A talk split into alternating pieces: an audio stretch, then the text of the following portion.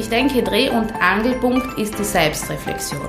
Also wenn wir unser Verhalten analysieren und aus einer Metaperspektive beobachten, dann können wir daran arbeiten.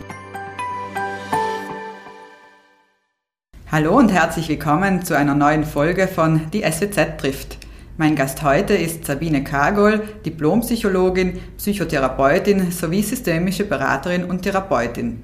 Mein Name ist Sabina Drescher, ich bin Redakteurin bei der Südtiroler Wirtschaftszeitung und ich darf unseren heutigen Gast begrüßen. Hallo Frau Kagol, schön, dass Sie bei uns sind. Hallo.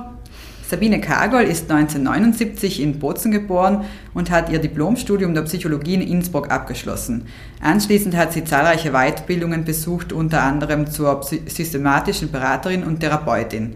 Seit 2020 ist sie Präsidentin der Psychologenkammer Bozen. Wir sprechen heute über Beziehungen, private und berufliche. Die sind ja wichtiger, als man vielleicht meinen würde. An der Harvard University läuft seit 80 Jahren eine Studie, die untersucht, was uns Menschen eigentlich glücklich macht. Zum einen ist demnach die Gesundheit entscheidend und zum anderen, Sie werden es sich denken können, liebe Zuhörerinnen und Zuhörer, sind es unsere sozialen Beziehungen. Nach einem Spot geht's weiter. Heule, ich bin's, die Silvi Gasser, Autorin und Bloggerin. Und wenn ich meine Weihnachtsgeschenke mache, ist meine Kuchel gefüllt mit pur Südtirol-Produkten, weil meine Liebsten Laie das Beste aus der Region kriegen. Komm vorbei zum pur Südtirol Genussmarkt in Meran, Lana, Bozen, Brixen und Bruneck und schenkt da Eis bewusst. Frau Kargol, Beziehungen sind, wie wir gehört haben und wie Harvard erforscht hat, entscheidend für unser Lebensglück. Was ist denn eigentlich eine Beziehung? Was fällt denn da darunter? Was kann man sich da vorstellen?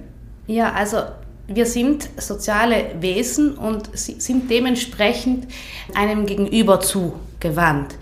Ich erkläre das äh, meinen Patienten immer so wie ein roter Faden, der zwischen zwei Menschen Verbundenheit darstellt. Und natürlich, wenn ich jetzt ein bisschen ziehe, dann spürt das mein Gegenüber. Und oft ist man da in Sintonie und oft, wenn beide gleichzeitig ziehen, auch weniger. Als systemische äh, Therapeutin lege ich den Fokus ganz fest auf Beziehungen. Und wir reden auch von Systemen von Beziehungen. Weil natürlich wenn ich mit meinem Herzallerliebsten rede und in Beziehung bin, dann hat er vielleicht seine Ursprungsfamilie dahinter. Und da gibt es auch rote Fäden. Und vielleicht zieht er gerade die Schwiegermutter. Also hier kann man sich vorstellen, wie eben äh, Systeme funktionieren und wie Beziehungen sich gegenseitig beeinflussen. Und in der systemischen Therapie schauen wir sehr viel auf Muster, also auf Beziehungsmuster. Und oft kann es da auch haken. Und wir versuchen eben solche Teufelskreise oder schwierige Beziehungsstrukturen und Muster aufzuweichen und zu verändern. Mhm. Also laufen eigentlich von jedem Menschen mehrere rote Fäden weg, wenn man sich das in Ihrem Bild vorstellen möchte. Genau, wir haben Beziehungen am Arbeitsplatz, wir haben Beziehungen aus der Herkunftsfamilie, wir haben Beziehungen in verschiedenen Feldern, in denen wir so unterwegs sind. Nun gibt es ja Menschen, die eher viele gute Beziehungen haben und andere, die eher viele schlechte Beziehungen haben. Woran liegt denn das, ob man eher in die eine oder die andere Richtung tendiert? Ja, zunächst äh, muss man sich die Frage stellen, äh, wie lernen wir Beziehung? Wenn äh, wir auf die Welt kommen, ist nicht so, dass wir irgendwie schon Intus haben, wie Beziehungen funktionieren. Wir orientieren uns da ganz stark nach Vorbildern, also lernen am Modell. Und das sind natürlich die Eltern, also die Beziehung zu den Eltern. Wir beobachten, wie die Familienmitglieder untereinander in Beziehung sind. Und natürlich macht es auch viel aus, ob wir jetzt ähm, als Einzelkind aufwachsen, Geschwister haben. Also wer Geschwister hat, der weiß, wie man sich da auch durchsetzen muss und wie, das, wie man da lernt, zum äh, größeren Bruder aufzuschauen. Es geht um Machtverhältnisse, es geht um verschiedene Sachen. Also es sind die ganzen Erfahrungen, die uns prägen. Mhm, also so kommen wir dann zu unserer Persönlichkeit als erwachsene Person und genau. dann, äh, woran liegt es dann, ob wir als erwachsene Person ähm, eher positive oder negative Erfahrungen machen mit Beziehungen? Ja, also zunächst kann man sagen, also kann man sich die Frage stellen, was macht Beziehung überhaupt aus? Also Beziehung definiert sich grundsätzlich einmal über Kommunikation. wenn wir Informationen austauschen über Bedürfnisse oder Konflikte, das Reden darüber, das macht Beziehung aus.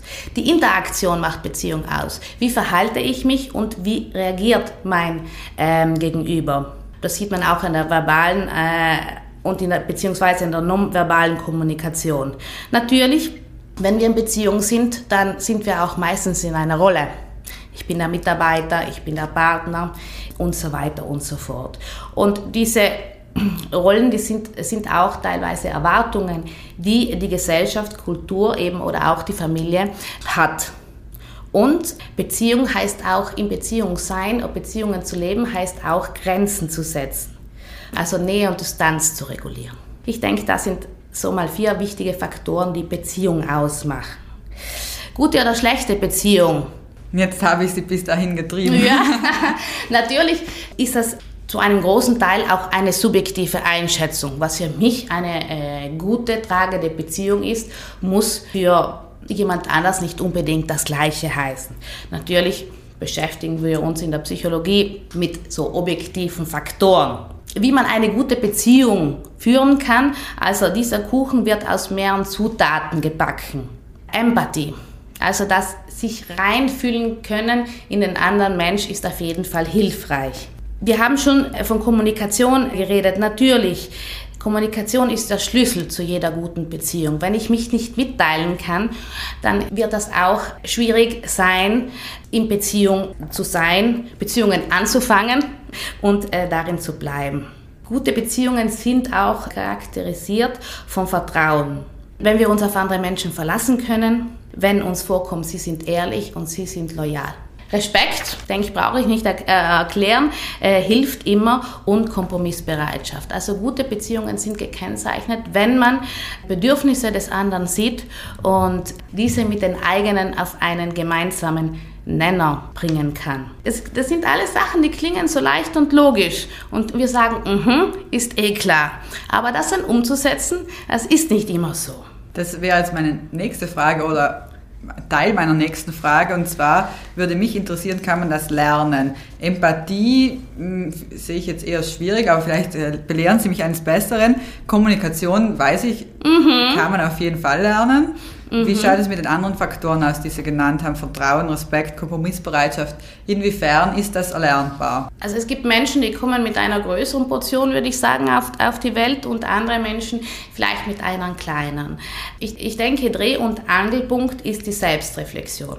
Also wenn wir unser Verhalten analysieren und aus einer Metaperspektive beobachten, dann können wir daran arbeiten. Und auch, ich denke, es ist immer eine Selbsteinschätzung. Äh, bin ich zufrieden mit meinem Verhalten? Bin ich zufrieden mit den Effekten von meinem Verhalten? Wenn das nicht so ist, dann kann man äh, eben durch Selbstreflexion ein paar neue Ideen generieren, wie man es denn anders machen könnte. Aber ich denke, diese Bereitschaft muss auf jeden Fall gegeben sein. Wir lernen auch natürlich viel von anderen. Ja, also wir können uns viel abschauen. Ich denke, wenn man so reflektiert, zum Beispiel verschiedene Arbeitsbereiche, verschiedene äh, Teams, in denen man gearbeitet hat, da hat man sich doch viel abgeschaut. Also wir lernen auch an anderen und bewerten das Verhalten von anderen. Gefällt mir das? Oh, das könnte ich auch so ähnlich machen. Oder nein, bitte nicht, so genau nicht. Ja? Ich denke eben, das Lernen am Modell startet von der eigenen Familie, äh, entwickelt sich aber das ganze äh, Leben weiter. Und natürlich Beratung oder Coaching hilft auch noch, um spezifische Techniken äh, zu generieren.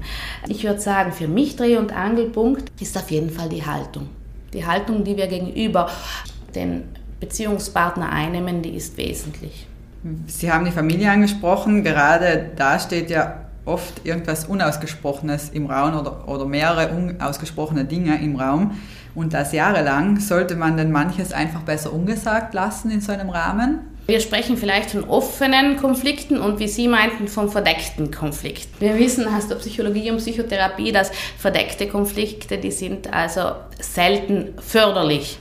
Und es kann sein, dass diese ganzen Systeme blockieren. Also meine Einladung wäre auf jeden Fall, diese anzusprechen, vor allem wenn wir merken, dass die uns blockieren und man nicht weiterkommt. Welchen Tipp haben Sie denn für die anstehenden Feiertage, für ein harmonisches Weihnachtsfest mhm. oder auch für andere harmonische Familienfeiern. Mhm. Sie meinen jetzt im äh, Bezug auf, auf, auf Konflikte ansprechen? Nicht nur ganz allgemein, dass es einfach ein bisschen harmonisch zugeht. Bei vielen geht es das ja so oder so, aber vielleicht für die, wo es mhm. manchmal zu Reibereien kommt. Ich gehe mal davon aus, dass eben in fast allen Familien Konflikte vorherrschen. Die können also wirklich eben stärker oder schwächer sein. Ob sich Weihnachten jetzt eignet, diese auszutragen und endlich mal der, äh, keine Ahnung, anstrengenden Tante äh, die Rückmeldung zu geben, dass ihr Verhalten nicht in Ordnung ist, das würde ich doch etwa äh, bezweifeln.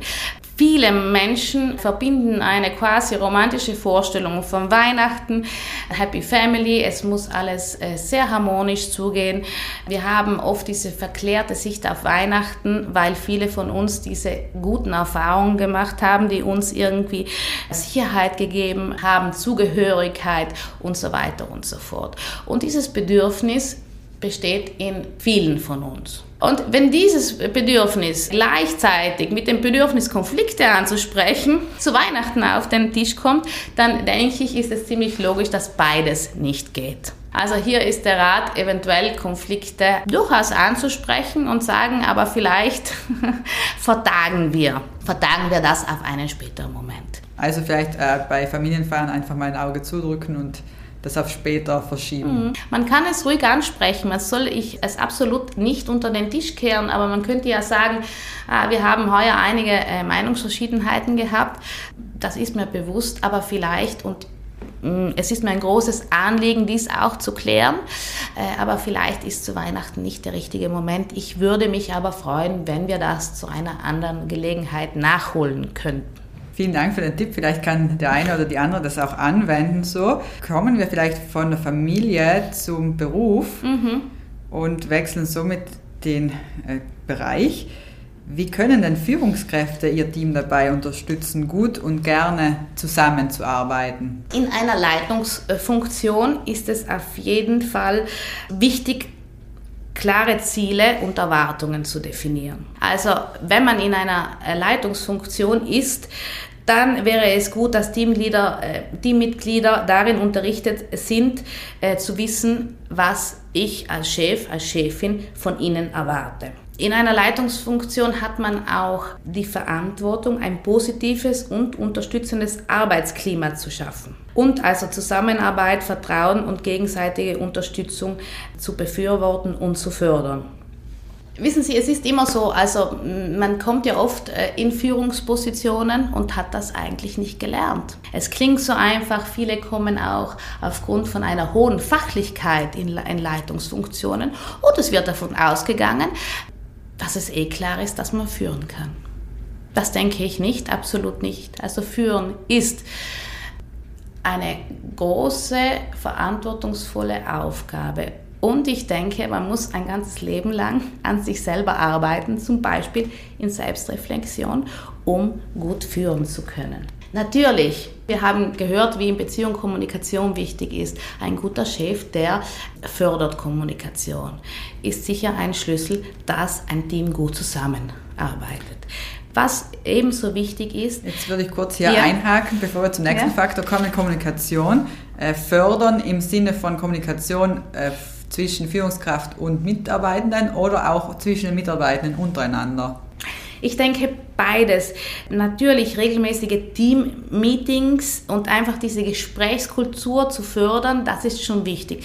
Man sieht viele Teams, wir sind auch viel jetzt vom Systemischen Institut auch in Coaching im Arbeitsbereich unterwegs und man merkt, wenn Teams nicht gewohnt sind, wöchentlich auch nur kurz miteinander zu reden und die dann das in, in, in der Gruppe auf einmal tun müssen, die tun sich sehr schwer. Wenn äh, Teams hingegen gewöhnt sind, in dauerndem Austausch und im zu bleiben und eine Feedback-Kultur haben, dann ist das von großem Vorteil.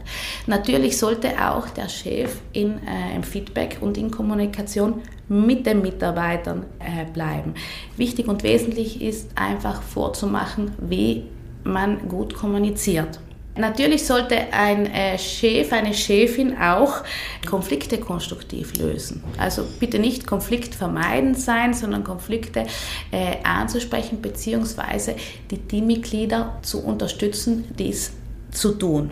Falls Sie es mhm. gerade krachen gehört haben, liebe Hörerinnen und Hörer, wir sind hier in der Gemeinschaftspraxis und es sind natürlich auch noch andere Therapeuten und Therapeutinnen hier, die ihrer Arbeit nachgehen, heute hier in Bozen an diesem Nachmittag. Sie haben Kommunikation angesprochen als wichtigen Fakt und hier wollte ich noch kurz nachfragen. Es gibt ja sogenannte Kommunikationssünden. Ähm, darauf haben Sie mich im Vorfeld des Gesprächs hingewiesen. Was mhm. versteht man denn darunter? Mhm. Kommunikationssünden sollte man eben bitte vermeiden. Natürlich, der Chef soll sie absolut nicht vormachen, aber eben auch die Mitarbeiter äh, dürfen sich gern davon distanzieren. Davon haben wir sieben. Ich mache es aber mal umgekehrt. Angenommen, ich hätte mir als Ziel gesetzt, alles falsch zu machen als Mitarbeiter im Team, müsste ich erstens fürchterlich tratschen müsste negative Gerüchte und Informationen über andere verbreiten. Damit bin ich relativ sicher, dass ich Beziehungen zwischen Menschen zerstören kann und auch Vertrauen äh, zerstören kann. Beurteilen. Ich müsste möglichst schnelle Vorurteile und Urteile über Menschen treffen, ohne ausreichende Informationen zu haben. Damit kann ich sicherlich andere verletzen und abwerten. Negativität müsste ich an den Tag legen. Also fokussieren auf all das, was schlecht ist und auch andere demotivieren und schädlich sein. Nörgeln funktioniert auf jeden Fall, kennen wir vielleicht auch von daheim. Sich ständig beschweren. Mhm. Jetzt haben wir vier. Fünftens. Mhm. Ausflüchte, also ich flüchte, ich vermeide, in Verantwortung zu gehen. Okay, also ausstellen. Das kann sehr vertrauensschädigend und ärgerlich sein. Übertreiben. Übertreiben funktioniert auch äh, super. Ich mache aus jeder Mücke einen Elefant und erfinde möglichst Geschichten dazu, um das Ganze noch weiterhin auszuschmücken. Und die letzte? Das letzte ist Dogmatismus. Also die Idee, ich habe immer recht und ich weiß es sowieso besser als alle anderen, denen ich gar nicht zu höre, sondern wirklich auf meine Meinung poch und, und denke, ich habe das, das ähm, Wasser erfunden, das ist perfekt. Da komme ich mit großer Garantie arrogant hinüber und bin möglichst abwertend. Klingt jetzt vielleicht ähm, so, äh, wie ich es auch gebracht habe, so ganz plakativ. Aber wenn wir genau darüber nachdenken, so in kleinen Nuancen, passiert uns das auch. Also niemand ist davor eben geimpft.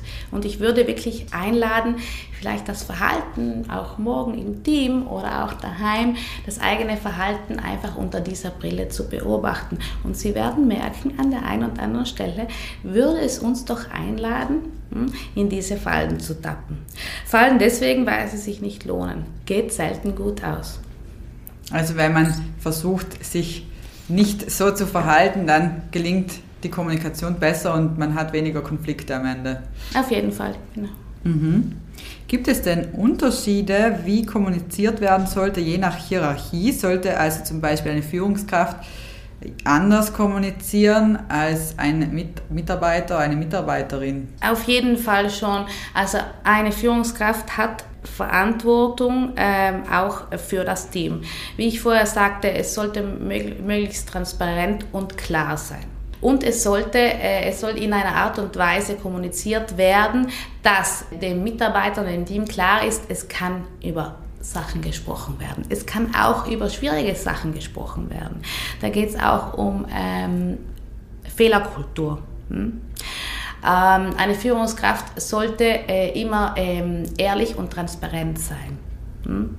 Und weniger so tun, als ob, mit der Idee, ich bin übermenschlich, weil ich das Chef bin, sondern auch mit einer Idee, ich äh, habe Fähigkeiten, ich habe Verantwortung, ich muss auch Entscheidungen treffen, aber ich kann auch gut dazu stehen, wenn ich Fehler mache. Ein etwas anderes Thema, eine etwas andere Frage, die aber immer noch zu den Beziehungen im Beruf passt. Und zwar habe ich neulich etwas recht Unromantisches gelesen, mhm. nämlich schreibt eine Business Coachin, dass sie Klienten empfiehlt, sich emotional vom Job zu distanzieren. Sie schreibt, die Menschen sollten sich vergegenwärtigen, worum es im Job geht, um einen Tausch der eigenen Leistung gegen Geld. Hemmt das nicht die Motivation, so etwas? Ich denke, wie so oft gibt es nicht eine Regel, die für alle passt. Ob man sich im Job emotional distanzieren sollte, ist eine individuelle Entscheidung. Wie bei vielen Sachen gibt es Vor- und Nachteile. Also jedes Verhalten hat äh, einen Gewinn, hat aber auch einen Preis. Angenommen, ich würde äh, mich entscheiden, mich emotional zu distanzieren, hätte ich wahrscheinlich weniger Stress. Ja, ich würde mich weniger hineinsteigern in den Arbeitsalltag, in das Arbeitsziel. Vielleicht äh, wäre es auch leichter, sich von negativen Emotionen zu distanzieren, wenn mal was nicht so läuft, wie ich mir das vorstelle. Und es könnte im Rückschluss weniger Stress, eine bessere Work-Life-Balance ergeben. Es würde mir außerdem helfen, vielleicht auch geistig leistungsfähiger zu sein. Wieso? Ich könnte mich mehr auf meine Arbeit konzentrieren, auf das Operative und mich nicht von meinen Emotionen ablenken lassen. Jetzt kommt das Aber wahrscheinlich. Ja, es könnte noch als drittes, ich könnte vielleicht besser entscheiden, weil ich ja äh, eben nur rational das, das Gehirn eingeschalten habe, sage ich mal, und weniger mich von Emotionen leiten lassen würde. Klingt doch ganz nett. Aber meine Motivation würde sich mit größter Wahrscheinlichkeit verringern. Und wahrscheinlich würde ich ein bisschen einsamer sein, wenn ich mich zu sehr von meinen Kollegen, von der Unternehmenskultur distanzieren würde. Wie gesagt, es ist letztendlich eine persönliche Entscheidung. Es gibt keine richtige und falsche Antwort. Ich würde dazu einladen, es gibt ja Menschen, die sich eher zu leicht und zu stark involvieren lassen, die könnten sich doch ein paar Verhaltensweisen hm, auf der anderen Seite aneignen und umgekehrt. Ich denke, es geht um einen Balanceakt mhm. Hm, und der ist wichtig. Man soll doch emotional dabei sein, aber äh, sich auch nicht aufsaugen lassen. Mhm. Das ist ähm, außerdem etwas, was wir ja auch in der Psychotherapie dauernd tun müssen. Gell? Also ich denke, wir, wir, wir werden sehr stark darauf trainiert, in Empathie zu gehen, also emotional ganz stark beim, beim Patienten zu sein, beim Klienten. Aber sehen Sie, mh, angenommen, ich würde in der Angst vor meinen Klienten versumpfen und hätte die gleiche, dann wäre ich auch wenig hilfreich. Gell? Also ich muss ganz nah äh, empathisch zu den Menschen gehen, aber im zweiten Moment muss ich dann mich auch zurücknehmen, auch emotional und wieder soll man, mein Hirn einschalten, um, mit, um ihn äh, zu unterstützen, wie er aus, diesen, ähm, aus dieser schwierigen Lage äh, herauskommt. Mhm. Und das ist nicht ganz einfach. Hm? und ist auch ähm, ein, ein Balanceakt. Angenommen, man würde sich jetzt entscheiden, eigentlich bin ich zu involviert und ich merke, das stresst mich. Ich möchte mich ein bisschen mehr emotional distanzieren von der Arbeit, dann ist es hilfreich, klare Grenzen zwischen Beruf und Privatleben zu stecken. Vielleicht sind die nicht so klar oder man Sie müssten eigentlich klar sein, aber irgendwie verwischen sie. Es würde sich lohnen, sich auf Ziele zu fokussieren und eben weniger auf Emotionen. Man könnte lernen, Kritik und negative Rückmeldungen zu akzeptieren und sie weniger emotional zu verarbeiten oder an sich ranzulassen. Das wären so ein paar Strategien angenommen, man hätte das Bedürfnis, das Bedürfnis, sich äh, zu distanzieren. Aber wie gesagt, es ist Geschmackssache und ich denke, Menschen, die emotional involviert sind und die Arbeit gerne tun und Freude haben, die sollen das auch schätzen und weiterhin pflegen. Nur wenn es zu viel wird, sollte man doch einen Schritt zurückgehen, aber immer trotzdem in Bezogenheit bleiben. Kommen wir zum Abschluss noch zu einem dritten kleinen Themenblock und zwar soll es da um die Beziehungen innerhalb der Gesellschaft gehen, mhm. auch um diese Individualisierung, die unsere Gesellschaft betrifft. Oft wird ja auch von einer Verrohung der Gesellschaft gesprochen. Wie sehen Sie das? Ähm, besonders in den sozialen Medien werden Menschen auch immer auffälliger und ausfälliger. Besorgt mhm. Sie das? Wie beobachten Sie diese mhm. Entwicklung? Ja, auf jeden Fall ist es besorgniserregend. Also wir haben ja vorher von Distanzierung gesprochen ne? und dieser, ähm, dies, diesen Fokus auf das Individuum, äh, das ist ja ähnlich. Also ich schaue auf mich und ich schaue äh, und ich versuche, ich bin wenig, weniger in Bezogenheit. Und natürlich ist das so eine Sache, wenn ich auf mich fokussiert bin, auf meine Bedürfnisse und die weniger abstimmen Stimme mit einem, äh, mit einem Kontext, mit, einem, ähm, mit einer sozialen Geschichte, dann kann es schon dazu führen, dass, ich, ja, dass, ich, dass mir der andere relativ gleich ist. Sicher ist ein Thema auch die zunehmende Gewalt in den Medien. also die Darstellung äh, von Gewalt. Das sind alles Faktoren, die zu einer Desensibilisierung äh, führen. Also wir sind weniger sensibel, wir sind es gewöhnt. Es wird im Fernsehen wird geballert, es macht uns nicht mehr so viel aus. Zunehmende soziale Ungleichheit hat auch Auswirkungen. Das hilft alles nicht. Menschen werden frustriert und unzufrieden. Hm? Dies kann alles zum Anstieg von Gewalt und Aggressionen führen. Wie will man da entgegenwirken? Ja, ich denke, das sind große, Ja, das fragen uns, denke ich, alle. Ja, das sind große, große und schwierige Themen und die können nur im Kontext äh, äh, gelöst werden. Sicher ist die Förderung des sozialen Zusammenhalts groß zu schreiben. Also die Frage, wie tut man das? Mir fallen da tausend äh, Sachen ein, die äh, in den verschiedenen Bereichen umgesetzt werden sollten. Wichtig ist, da müssten alle im gleichen Strang ziehen.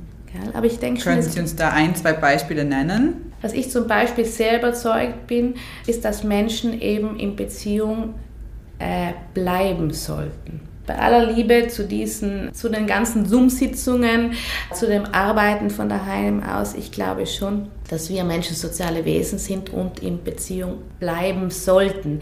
Natürlich, wenn ich den anderen nicht sehe, vielleicht mit dem anderen maximal über den äh, Bildschirm kommuniziere, dann macht es einen Unterschied. Ich denke, da kann man der andere, sagen wir, mehr gleich sein. Mhm.